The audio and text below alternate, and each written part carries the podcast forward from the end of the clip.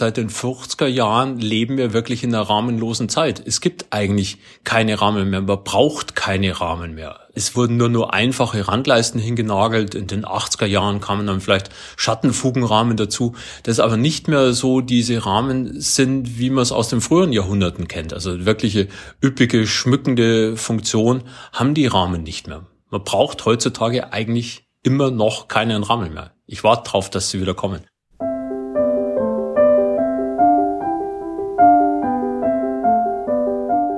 Kunstblick, der Podcast rund ums Sammeln.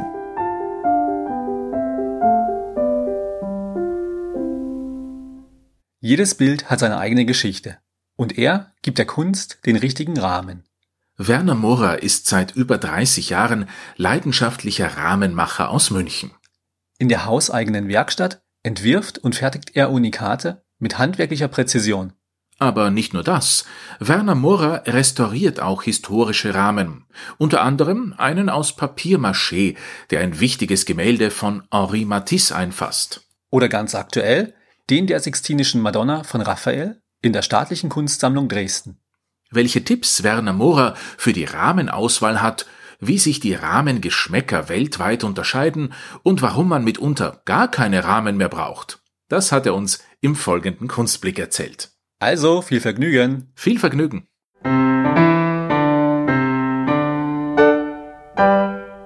Während dem Studium äh, habe ich in der Süddeutschen Zeitung eine Stellenanzeige gesehen, dass jemand in der Galerie Aushilfsjob anbietet, den ich sehr gern angenommen habe. Also sagen wir mal, ich bin genommen worden von dem her. Und ich habe dann mit dem Partner zusammen eine Galerie aufgemacht und uns ging ziemlich schnell das Geld aus und dann musste die Rahmen einfach selbst machen. Und so ging's los und dann immer weiter. Aber ich meine, von der eigenen Galerie zum Rahmen machen selbst, das geht ja nicht von heute auf morgen. Wie war das bei Ihnen? Also bei mir war es so, dass mein Opa Architekturmodellbauer war und das Einzige, was ich von ihm geerbt habe, war eine kleine Handgärungssäge und mit der Handgärungssäge habe ich wirklich die ersten Rahmen gemacht, sprich abends in der Galerie den Schreibtisch abgeräumt und die Bilderrahmen in der Nacht einfach produziert. Na gut, ich sage jetzt mal, aber ich kenne auch KunsthändlerInnen, die selbst ein bisschen so Rahmen herstellen oder vielleicht Passepartouts machen etc. Aber wo hat Ihre Leidenschaft zu brennen begonnen, wo Sie gesagt haben, das ist Ihres? Also mein Anspruch war schon immer sehr hoch ans Handwerk und es war wohl wirklich auch in München damals noch einfach eine Lücke. Und ich habe wirklich diese simplen, einfachen, schlichten Rahmen, wie sie eigentlich aus Amerika bekannt waren, schmale Profile, tiefe Ansichten mit extrem hohem Niveau schon ganz früh immer so gefertigt. Und es war einfach, ja, Marktlücke, äh, Künstler waren da, die Rahmen brauchten, Galerien brauchten Rahmen, die Museen brauchten Frührahmen. War gutes Pflaster in München. Wenn Sie sagen, könnerisch hoher Anspruch, was muss Ihrer Meinung nach ein guter Rahmen können, unter Anführungszeichen, dass er als qualitativ gilt?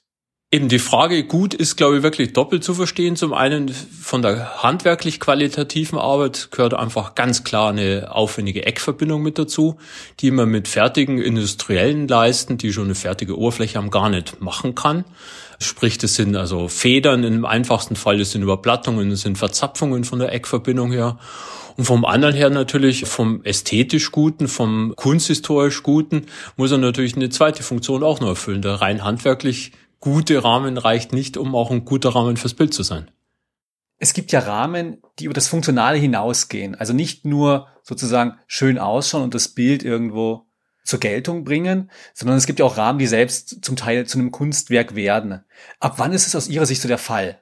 Also da glaube ich, bin immer relativ streng und sehe das eigentlich immer noch als Handwerk und für mich ist der Rahmen an sich eigentlich kein Kunstwerk. Also ich trenne das ganz klar zwischen Rahmen für Bilder, also der klassische Bilderrahmen und den Spiegelrahmen. Bei Spiegelrahmen kann man eher mal von Kunstwerken sprechen, bei Bilderrahmen hat er eigentlich wirklich nur eine dienende Funktion und was in die Richtung vielleicht geht, was Sie angesprochen haben, das ist, wenn im Germanischen Nationalmuseum äh, in Nürnberg ein Rahmen von Dürer ist, dann steht der da, wie ein einzelnes Kunstwerk wäre, war aber natürlich ganz klar ursprünglich für ein Bild gedacht. Also die Rahmen in früheren Epochen waren sicherlich handwerklich sehr aufwendig, auch wenn jetzt dann die Künstlerrahmen Ende 19. Jahrhundert oder Anfang 20.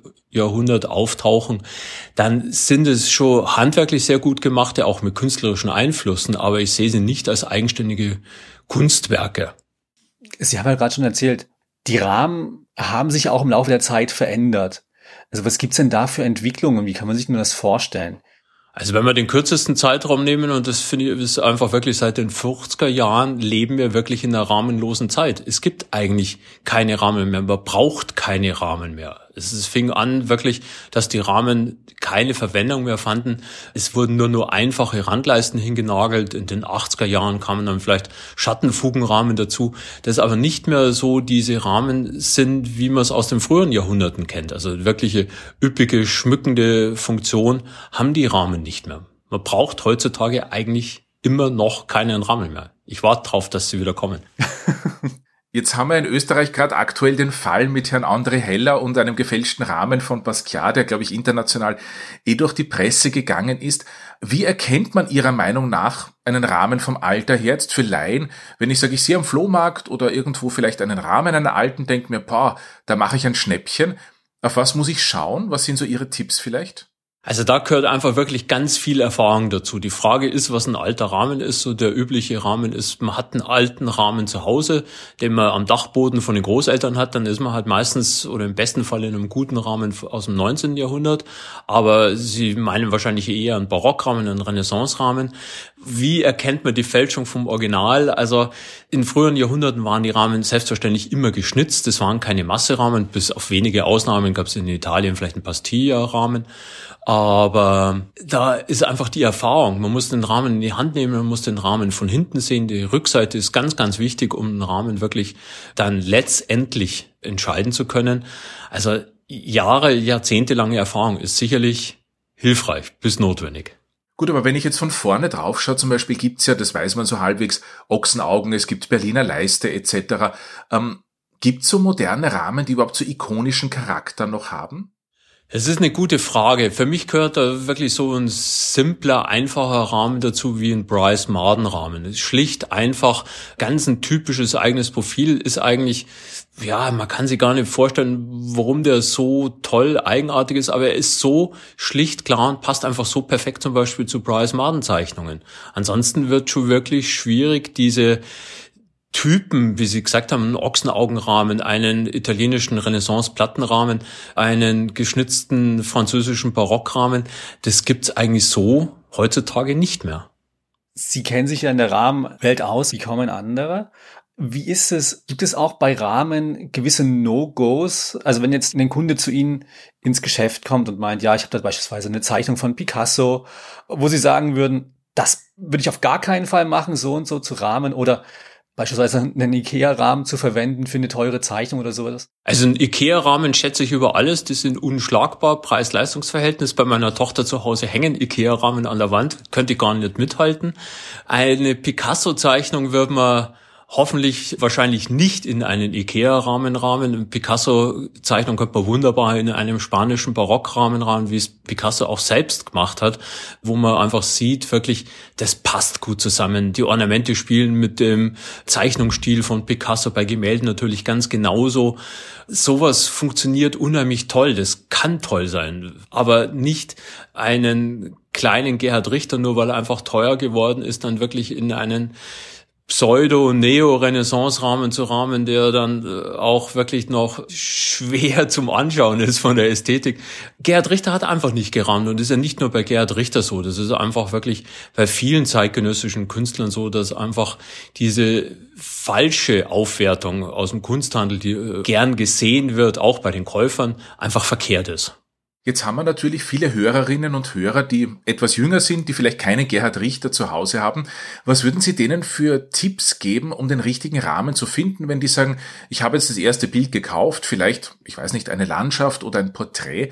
Ähm, nach was suche ich im Rahmen, nach welchen Elementen? Also ich würde mir vielleicht wirklich die Herangehensweise her vom Künstler machen, äh, sprich also wirklich auch von der Künstlersuche her, wie rahmt denn ein Künstler selbst? Es ist oft so, dass wirklich Papierarbeiten haben einfach die Notwendigkeit aus Schutzgründen, die eigentlich zu verglasen und zu rahmen. Es ist aber oft nicht zwingend notwendig. Wenn ich mal Papierarbeiten von Marlene Dumas anschaue, die die Rahmen nur an die Wand Tackern oder mit Pinnen oder ein Tillmanns, der seine Fotos mit Klammern an der Wand befestigt sind, die wunderbare Ausstellung im Mumok gehabt in Wien, dann weiß ich auch, dass es auch mal ohne Rahmen funktioniert. Gemälde, die oft jetzt auf starken Keilrahmen sind, brauchen gar keinen Rahmen mehr. Da ist der Körper schon im Bild integriert. Also es kann auch sehr, sehr gut ohne Rahmen funktionieren. Ich hoffe. Das ist aber gegen Sie, Ihre eigene Profession, nicht? Ja, ich weiß. Wir haben das große Glück, dass es genügend Sachen gibt, die dringend einen Rahmen brauchen. Aber wenn man wirklich von der Kunst rangeht, von der Sichtweise, wie Künstler denken, wie Künstler die Sachen präsentieren, dann sieht man einfach sehr oft, dass die Kunstwerke auch sehr gut ohne Rahmen funktionieren. Sie haben ja schon erwähnt, dass Sie auch viel mit Museen international zusammenarbeiten. Gibt es aus Ihrer Sicht dort gewisse Unterschiede, was die Geschmäcker betrifft? Also sagen wir, wie Rahmen jetzt in Europa gerahmt werden, wie Rahmen in Asien oder in den USA gerahmt werden. Gibt es dort gewisse Tendenzen? Also die gibt's Sicherlich, weil Sie Asien gesagt haben, ich war leider noch nie in Asien, äh, jedenfalls nicht in Japan. Ich habe das wahnsinnig tolle erlebt im Volkwang Museum Essen in der unheimlich tollen Überblicksausstellung war einfach die Sammlung äh, Matsukata äh, vorhanden und da war die ganze Sammlung, die zu Lebzeiten der Künstler, äh, also Ende 19. Jahrhundert, nach Japan gingen, noch in den Originalrahmen vorhanden. Das heißt, da ist so eine Kultur, dass die aufwendigen Rahmen mit den Bildern nach Japan exportiert wurden, dort erhalten waren. Im Gegenzug im Volkwang, im Museum Essen, wie in vielen anderen Museen und äh, Gelegenheiten, waren einfach die Originalrahmen nicht mehr vorhanden. Die waren weg. Also man konnte über den Umweg Japan originale Rahmungen wiederfinden. Zu Geschmäckern, äh, wo ich einfach wirklich seit Jahren dran kämpfe und was einfach über den Atlantik zu uns rüberschwappt, ist einfach die typische amerikanische Präsentationsweise. Sie haben einen teuren Monet, einen Renoir und die Bilder werden dann wirklich in kaufhausartigen Barockrahmen präsentiert. Man sieht einfach nicht den Qualitätsunterschied. Wenn ich wirklich sage, okay, für einen Impressionisten ist ein französischer Barockrahmen sicherlich sinnvoll, hilfreich, aber er sollte auch eine originale, schöne Fassung haben. Man sollte die Qualität eines Rahmens sehen. Man sollte sehen, dass diese Rahmen geschnitzt sind, dass die Ornamente einen Sinn haben und dass die nicht nur in vollkommener Willkür irgendwelche aus, äh, in Deutschland sagt man Modeln, in Österreich glaube ich auch, aus Modeln gedruckt werden und dann die auf die äh, Rahmen willkürlich angeklebt werden, vollkommene Qualität fehlt und das für so hoch hochkarätige Bilder. Man sieht es jetzt äh, oder hat es gesehen in dieser Paul Allen Sammlung. Da sind mehrere äh, dreistellige Millionenbeträge äh, dabei und die Bilder sind billigst gerahmt. Also das ist amerikanischer Geschmack der leider sich ziemlich gut durchsetzt. Bis zum MoMA, das MoMA lässt die Rahmen gleich ganz weg. Also die morgen ist noch einfacher. Aber kann dann auch sozusagen ein falscher Rahmen ein Bild irgendwo kaputt machen, jetzt in Anführungsstrichen, also irgendwo den Fokus woanders hinziehen oder sowas? Oder halt vom Bild ablenken, vom Inhalt? Ganz klar. Also der falsche Rahmen ist einfach wirklich, ich finde, es ist ein Schlag in die Magengrube, äh, weil man es einfach spürt, dass es nicht stimmt und nicht passt. Es ist auch für mich hat der Rahmen ganz klar Kontext, äh, den er bietet. Das heißt, eigentlich müsste über den Rahmen auch die Zeit des Bildes ablesbar sein. Wenn ich einfach ein gotisches Bild habe, und da gibt's leider sehr viele in Museen, die dann einfach in Rahmen aus dem 19. Jahrhundert sind, dann funktioniert das nicht mehr, dann stimmt das nicht mehr. Dann ist diese Zeit des Bildes einfach vollkommen verschwunden. Man kann es nicht mehr zuordnen über den Rahmen. Dieses Gespür, das Wissen, was eigentlich in dem Rahmen auch drinsteckt, was diese Einheit gibt, ist weg. Könnte man nicht auch sagen, dass man, wenn ich jetzt ein älteres Bild habe, das vielleicht ein bisschen so eine gewisse Schwere hat oder so etwas, dass ich das doch modern rahme, um es damit auch wieder sozusagen aktuell zu machen, damit es besser in die Wohnung passt, wie auch immer, damit ich was anderes vielleicht auch im Bild hervorhebe oder so etwas? Das kann mal sehr gut funktionieren. Das kann unheimlich modern wirken. Sie werden ein Barockbild nehmen und das wirklich auch, und jetzt komme ich leider wieder zu dem äh, Beispiel des ohne Rahmen präsentieren an der Wand. Das ist sicherlich besser als wie der falsche Rahmen dazu. Also ein Acrylglasrahmen, nur weil er jetzt vielleicht gerade modern ist oder vor in den 70er Jahren modern war, ist vielleicht nicht unbedingt die richtige Herangehensweise. Aber mal wirklich die Sichtweise neu zu öffnen. Also ich glaube, es ist gerade, ich habe es leider noch nicht live gesehen, eine wahnsinnig tolle Ausstellung in der Fondation äh, Vuitton in Paris. Monet zusammen mit Joan Mitchell. Und das muss grandios funktionieren. Die Monets sind alle ausgerahmt, späte Monets und daneben Joan Mitchell. Und man kann einfach nicht mehr erkennen, ist das jetzt dieser freche, moderne Monet oder ist es die Joan Mitchell, die damit arbeitet. Also jetzt komme ich wieder zu ohne Rahmen, aber es funktioniert in diesem Fall super. Es funktioniert nicht immer. Jetzt einfach wirklich ein Bild äh, aus dem Rahmen zu nehmen, ist ganz sicherlich nicht die alleinige Lösung. Bevor wir ohne Rahmen enden, wollen wir am Schluss natürlich schon noch eines wissen.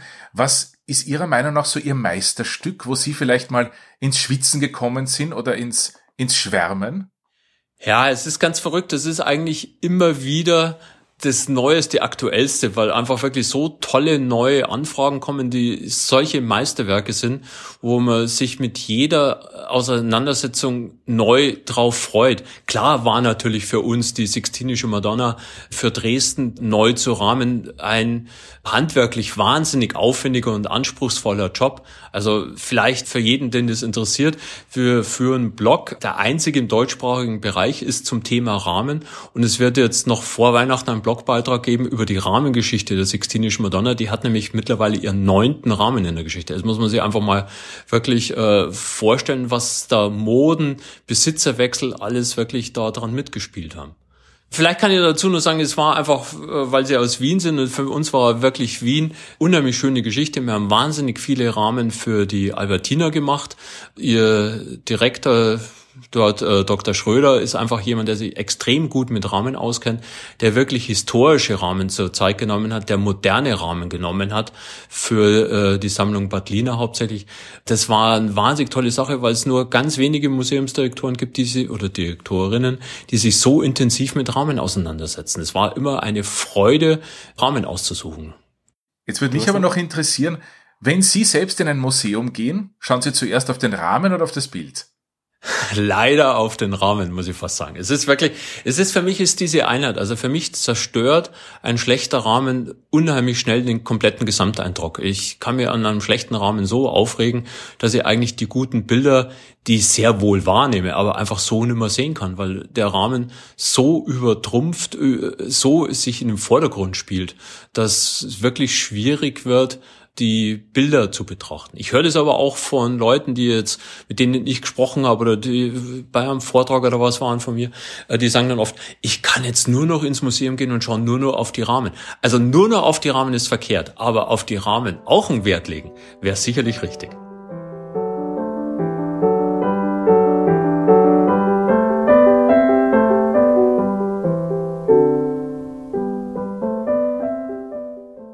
Werner Morer, Rahmenmacher aus München, war unser heutiger Gesprächspartner im Kunstblick.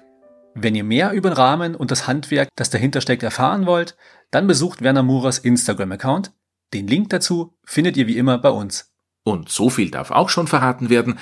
2024 wird es eine Ausstellung über den Maler Ernst Ludwig Kirchner und dessen originale Rahmen geben. Und dann auch in eigener Sache, wenn euch unser Podcast gefällt, Hinterlasst uns gerne Like bei Instagram oder direkt bei Apple Podcasts. Vielleicht habt ihr aber auch Fragen, Tipps oder ihr wünscht euch bestimmte GesprächspartnerInnen. Dann schreibt uns. Unsere E-Mail lautet hello at kunstblick-podcast.com. Bis zum nächsten Mal. Bis zum nächsten Mal.